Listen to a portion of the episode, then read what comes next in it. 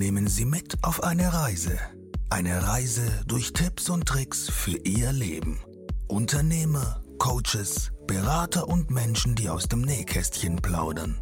Lassen Sie sich inspirieren und hören Sie aufmerksam zu, denn Sie wissen genau, wovon Sie sprechen. Ein herzliches Willkommen von unserem Podcaster, Dennis Philipsen.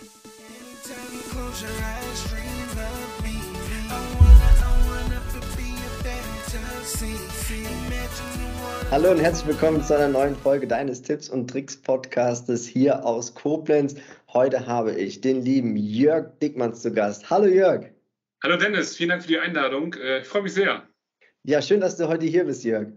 Jörg, was darf ich denn den Menschen da draußen erzählen, wenn sie mich fragen, wer ist Jörg Dickmanns?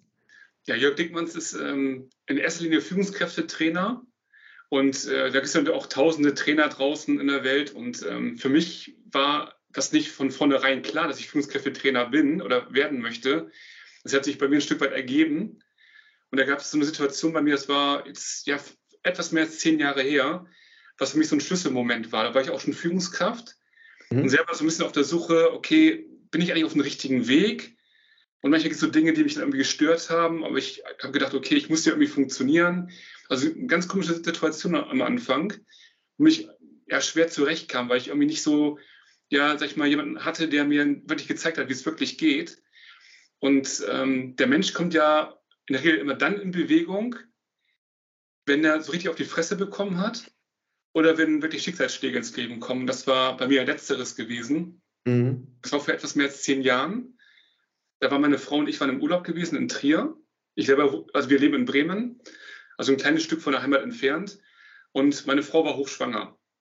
Und ähm, wir hatten da echt einen richtig schönen Urlaub gehabt in Trier. Das war im Sommer, es war im September. War richtig schön warm und angenehm und wir hatten echt super tolle Tage. Und ähm, wir sind auch deswegen nochmal verreist, weil wir wussten, okay, das Kind kommt ja bald. Und deswegen die Zeit zu zweit nochmal genossen, haben viel gesehen, Porta Nigra und so und war echt wundervoll. Und ähm, eine Sache war dabei ganz witzig und zwar meine Frau hat immer das Problem gehabt, ähm, da sie hochschwanger war, die musste, glaube ich, irgendwie alle zwei Stunden aufs Klo. Und wir mhm. mussten mal gucken, dass wir ähm, immer irgendwo eine Toilette in der Nähe hatten bei diesen Sehenswürdigkeiten. Und deswegen kannten wir uns in Trier beide auf den Toiletten besser aus als in den Sehenswürdigkeiten ähm, tatsächlich. Und das war auch im letzten Tag des Urlaubs so. Da hatten wir nochmal so eine alte römische Freilichtbühne besichtigt, bevor wir nach Hause fahren wollten. Und hatten nach dem Frühstück sogar hingefahren und ähm, haben das Ganze besichtigt, das ganze Gelände war auch wundervoll. Und irgendwann sagte meine Frau wieder, sie muss aufs Klo. Dann dachte okay, ja, ne, kennst ja schon, packst die Sachen schon mal ins Auto und wartest auf sie. Und dachte, okay, dann fahren wir gleich los. Und irgendwann kam meine Frau wieder. Und ähm, das ist auch so ein Anblick, den ich mein Leben nicht vergessen. Weil diese, diese Leichtigkeit und Freude waren auf einmal komplett weg. Sie hatte mhm. Tränen in den Augen und sagte, Jörg, ich blute. Dachte ich, okay, hat sie sich irgendwie verletzt. Ich wusste gar nicht, was ich dazu sagen sollte. Und dann sagte sie, nee, als ich auf dem Klo war, habe ich Blut und Wasser verloren. Und da war für uns klar, es muss irgendetwas mit diesem Kind sein. Und dann sind wir, haben wir ganz schnell gegoogelt auf dem Handy, wo ist die nächste Arztpraxis, sind da hingefahren. Und der Arzt sagte, ihr seid hier falsch, wir müssen ins Krankenhaus. Und dann hatten wir echt Panik gehabt. Ich dachte, jetzt muss irgendwas ganz Schlimmes sein. Sind ins Krankenhaus gefahren. Und ich hatte das noch genau vor Augen. Wir sind dann dort rein ähm, haben uns die erste Krankenschwester gegriffen, dann sind wir irgendwann erstmal Richtung Zimmer, dann, dann, in, äh, dann zum Arzt, der hat dann meine Frau untersucht und der hat gesagt, dass ja kaum noch Fruchtwasser vorhanden war. Und dann wurde noch ein Ultraschall gemacht. Und dieses Ultraschall, das ist über zehn Jahre her, das habe ich immer noch so vom geistigen Auge. Da siehst du bei diesem Kind das pochende Herz. Du weißt aber, dieses Kind hat keine Chance mehr. Und wir hatten noch zwei Wochen lang gekämpft und mussten diesen Kampf aufgeben. Und da bin ich wirklich, meine Frau natürlich auch, noch viel mehr als ich, wirklich in so ein Loch gefallen, haben auch gesagt, was, was soll das, warum gerade wir? Wir haben uns so sehr gefreut. Aber mit ein bisschen Abstand war, war für uns dann, oder für mich auch so eine, so eine klare Botschaft zu erkennen. Weil wenn, wenn einem bewusst wird und man sieht dieses Ultraschallbild nochmal, und, und sieht dann dieses pochende Herz und weiß, dieses Kind hatte nicht eine einzige Sekunde, um zu leben. Und wir haben diese Chance jeden verdammten Tag, jede verdammte Stunde, jede verdammte Minute und jede verdammte Sekunde. Und ich habe dann für mich überlegt, nutze ich das für mich auch wirklich so, wie ich das wirklich will? Lebe ich wirklich so, wie ich will? Und da mhm. ich zu diesem Zeitpunkt auch Führungskraft äh, war und auch, auch bin und jetzt Führungskräfte trainiere, habe ich mir eine Sache geschworen. Ich habe keinen Bock, einen Job nachzugehen, wo ich keinen Bock drauf habe. Ich möchte zur Arbeit fahren, auch als Führungskraft oder auch als Mitarbeitende und das, zumindest das Gefühl haben, es geht, geht, auch nicht zu, geht auch nicht immer, ist auch klar, ich bin nicht naiv. Aber zumindest das Grundgefühl zu haben, ich habe da Bock drauf. Und gerade Führungskräfte haben eine so wichtige Position, ein Leuchtturm zu sein für, für ihre Mitarbeitenden. Da habe ich mir geschworen, diesen, da greife ich jetzt diesen Weg auf und gehe diesen Weg für mich und räume für mich erstmal meine ganzen Baustellen auf. Weil ich habe eine Erfahrung gemacht, viele Führungskräfte suchen immer nach irgendwelchen Möglichkeiten, irgendwelche Skills zu bekommen, wie sie Dinge umsetzen können, wie sie Mitarbeitende äh, motivieren können. Das liegt aber ganz häufig auch daran, dass sich Führungskräfte oft selbst angegriffen fühlen, weil sie Dinge umsetzen wollen, vielleicht auch einführen wollen, wo sie auf Widerstände treffen.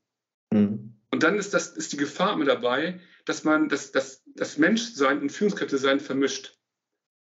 Und wenn es aber schafft zu ergründen, warum ich mich meinem jetzt gerade aufrege, warum mich das gerade triggert, dann kann ich wirklich etwas verändern. Und das, das war für mich so der Schlüssel und auch mittlerweile in meinen Trainings mit den Führungskräften, an diesen eigenen Dingen erstmal zu arbeiten. Weil dann gewinne ich so eine, so eine innere Freiheit für mich. Diese innere Freiheit ist so wichtig, um auch die, einen anderen Blick zu haben für die Mitarbeitenden.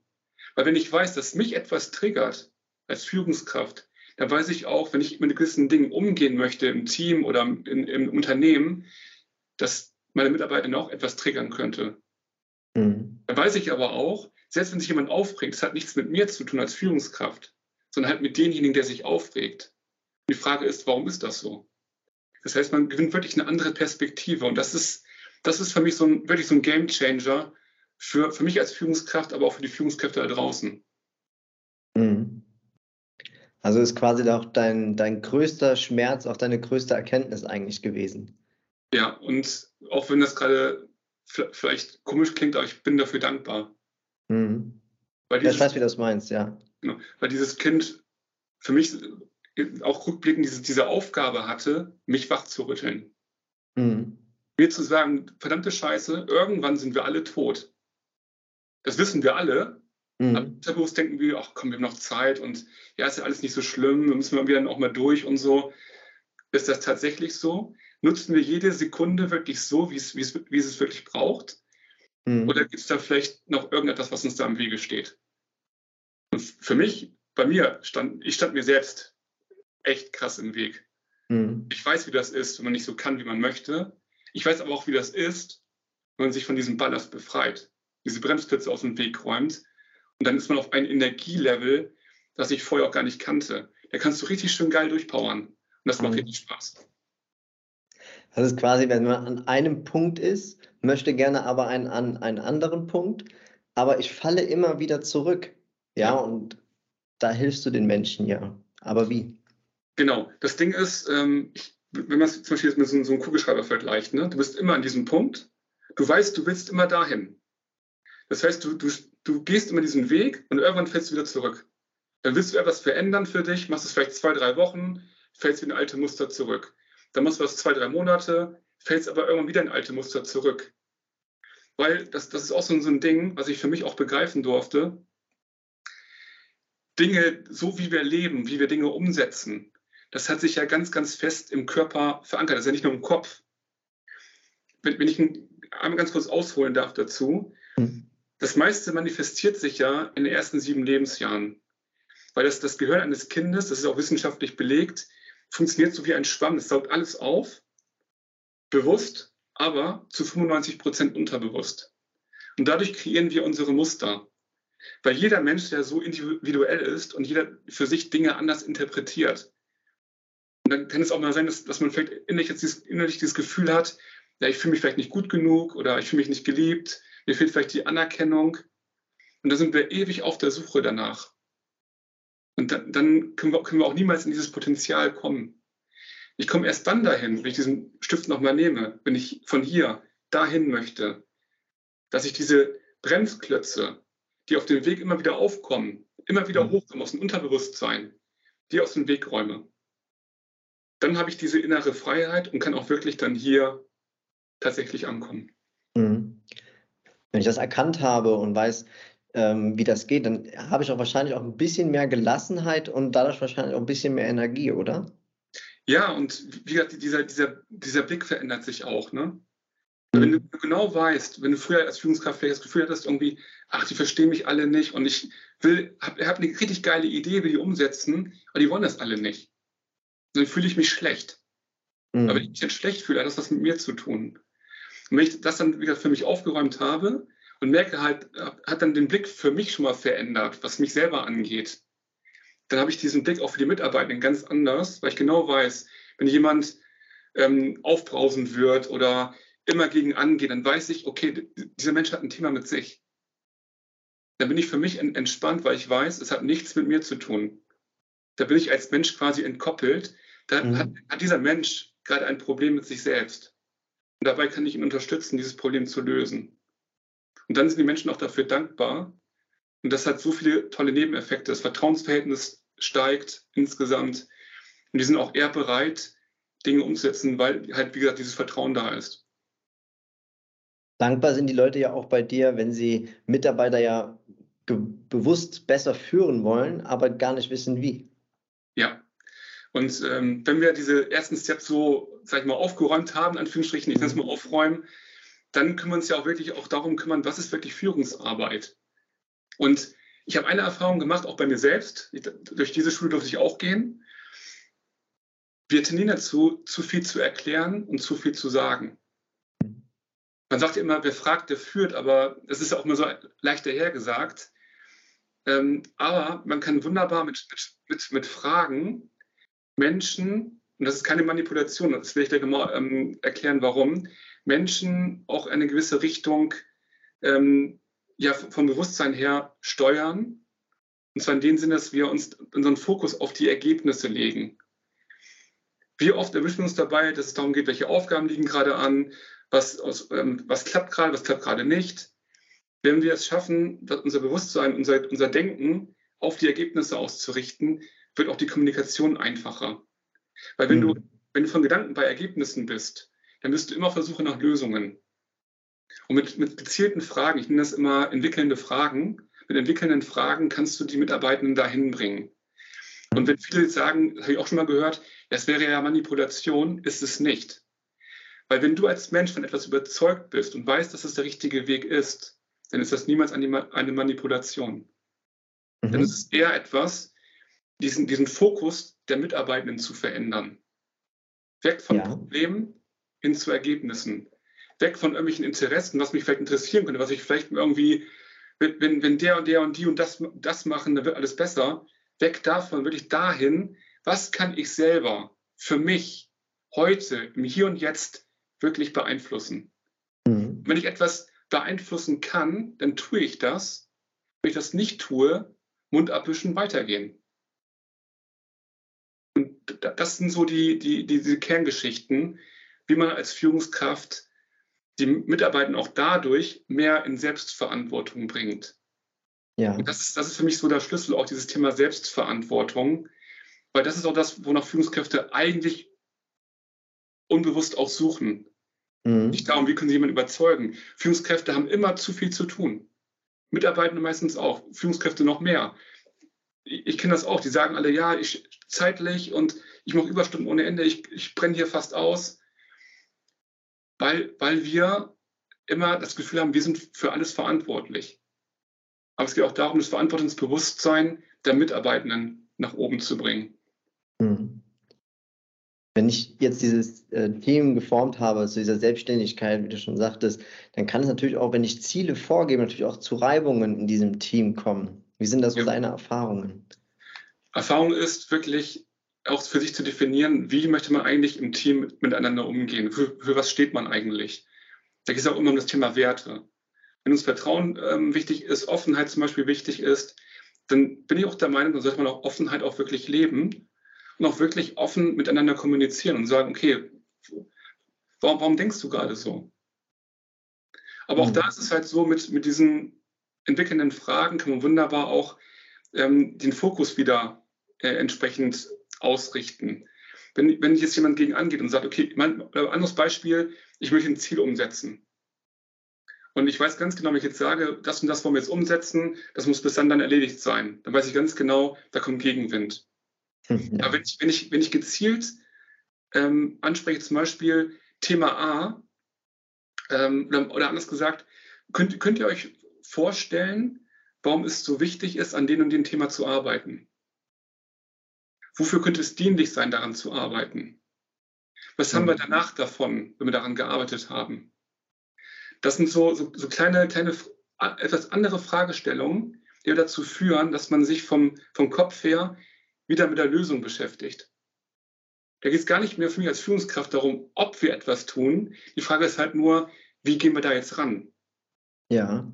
Und das, das ist so dieser kleine, feine Unterschied. Es braucht eigentlich nicht viel, nur halt dieses Aufräumen für sich selbst, dass man diese innere Klarheit hat und auch eine gewisse innere Haltung dazu.